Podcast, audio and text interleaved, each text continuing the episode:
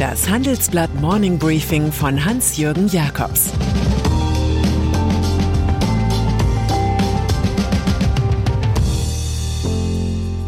Guten Morgen allerseits. Heute ist Mittwoch, der 21. September 2022. Und das sind unsere Themen. Teurer. Die Verstaatlichung von Juniper. Höher. Erzeugerpreise steigen um 46 Prozent. Größer als Olaf Scholz 1990 ein Mobiltelefon hatte. Nach einer kurzen Unterbrechung geht es gleich weiter. Bleiben Sie dran. ChatGPT und andere Technologien verändern unsere Arbeitswelt rasant. Bei der Veranstaltung Work in Progress diskutieren wir in der Handelsblatt Media Group die Zukunft des Arbeitsmarktes, HR-Trends, KI, mentale Gesundheit und neue Leadership-Perspektiven. Sei am 13. und 14. Juni in Düsseldorf oder virtuell dabei und melde dich jetzt an unter work-progress.de. Energie. Welch ein Name. Juniper ein Kunstwort zusammengesetzt aus Unique und Performance. Einzigartig ist hier derzeit leider nur, dass der größte Fall von Verstaatlichung in der bundesdeutschen Historie naht, die vielleicht heute schon verkündet wird.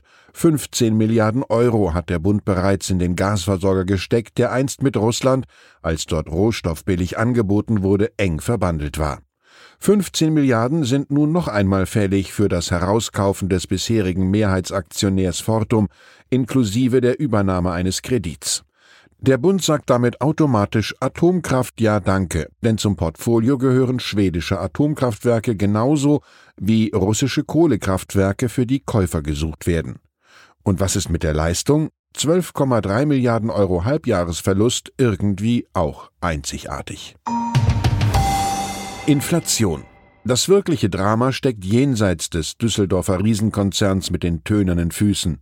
Es drückt sich aus in schockartigen Belastungen des Mittelstands, in einer Kostenexplosion und in einer Angstkrise, in der das Wort von der Deindustrialisierung die Runde macht. Der Druck, der auf der Industrie lastet, drückt sich in einer gigantischen Zahl aus 45,8 Prozent. So stark sind im August die Erzeugerpreise gestiegen, so gewaltig wie seit Beginn der Statistik in 1949 nicht. Großkonzerne wie BASF halten den Teuerungsschub aus, kleine Unternehmen jedoch leiden, weil sie aufgrund der Kostenexplosion nicht mehr mit ausländischen Rivalen mithalten können, analysiert unsere Titelgeschichte.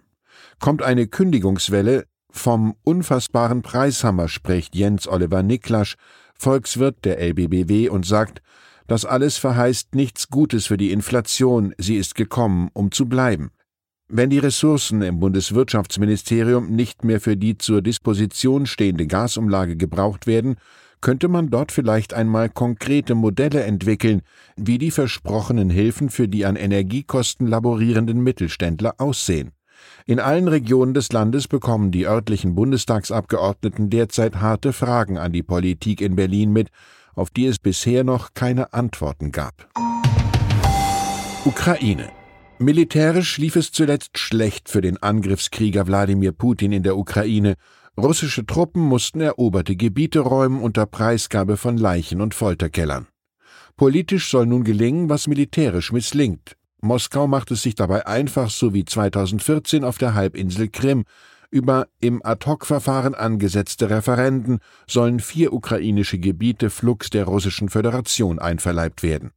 Es handelt sich um die Gebiete Donetsk und Luhansk im Osten sowie um die Region Cherson und Saporischia im Süden. Bundeskanzler Olaf Scholz spricht von völkerrechtswidrigen Scheinreferenten und imperialistischer Aggression. Außenministerin Annalena Baerbock wiederum erklärt, die Weltgemeinschaft werde deutlich machen, dass man eine sogenannte Abstimmung mit vorgehaltener Waffe am Kopf niemals akzeptieren könne.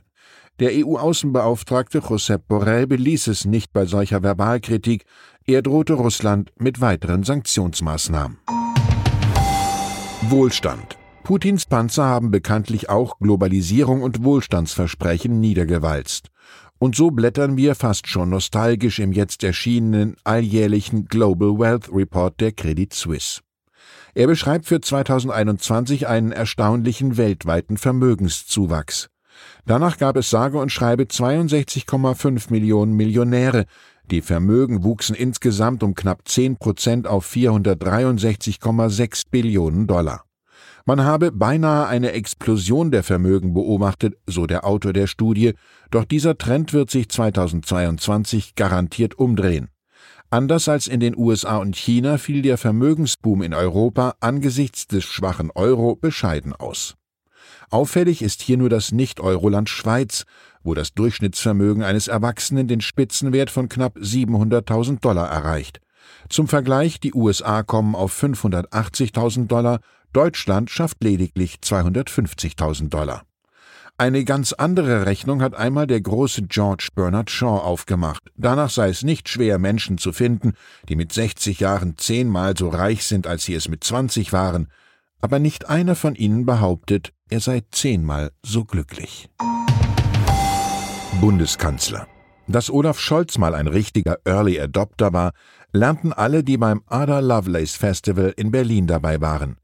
Im Interview mit Miriam Meckel, Co-Gründerin von ADA, offenbarte der Kanzler, dass er sich schon 1990 sein erstes Mobiltelefon zulegte.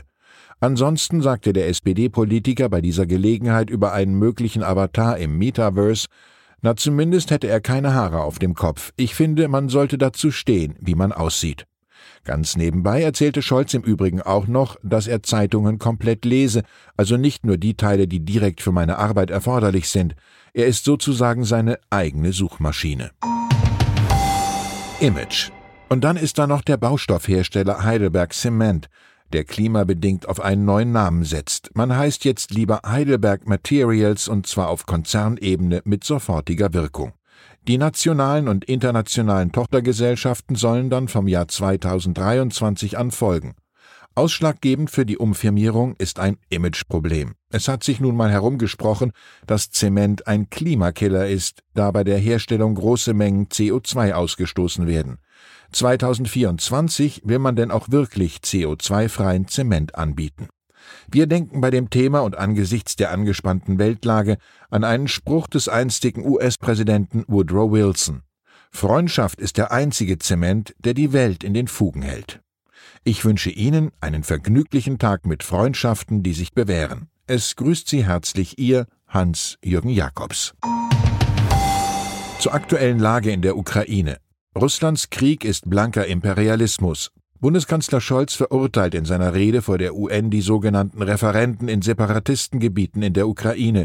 Er fordert, die Mörder zur Rechenschaft zu ziehen. Reise von Russland organisiert, AfD-Politiker wollten in besetzte Ostukraine fahren. Drei Landtagsabgeordnete der AfD planten eine Reise in von Russland besetzte Gebiete im Donbass. Botschafter Melnik spricht von Unterstützung eines Vernichtungskriegs. Weitere Nachrichten finden Sie fortlaufend auf handelsblatt.com/Ukraine. Das war das Handelsblatt Morning Briefing von Hans-Jürgen Jakobs, gesprochen von Peter Hofmann. Die Welt steht vor gewaltigen Herausforderungen. Zum einen die Energiewende voranzutreiben und gleichzeitig den Klimawandel einzudämmen. Und auch der Energieträger Wasserstoff gewinnt weltweit immer mehr an Bedeutung. Doch wie geht es weiter? Erfahren Sie mehr auf dem Handelsblatt Wasserstoffgipfel 2024 am 12. und 13. Juni in Essen. Infos unter handelsblatt-wasserstoffgipfel.de. Mit dem Vorteilscode Wasserstoff 2024 erhalten Sie einen Rabatt von 15% auf die Tickets.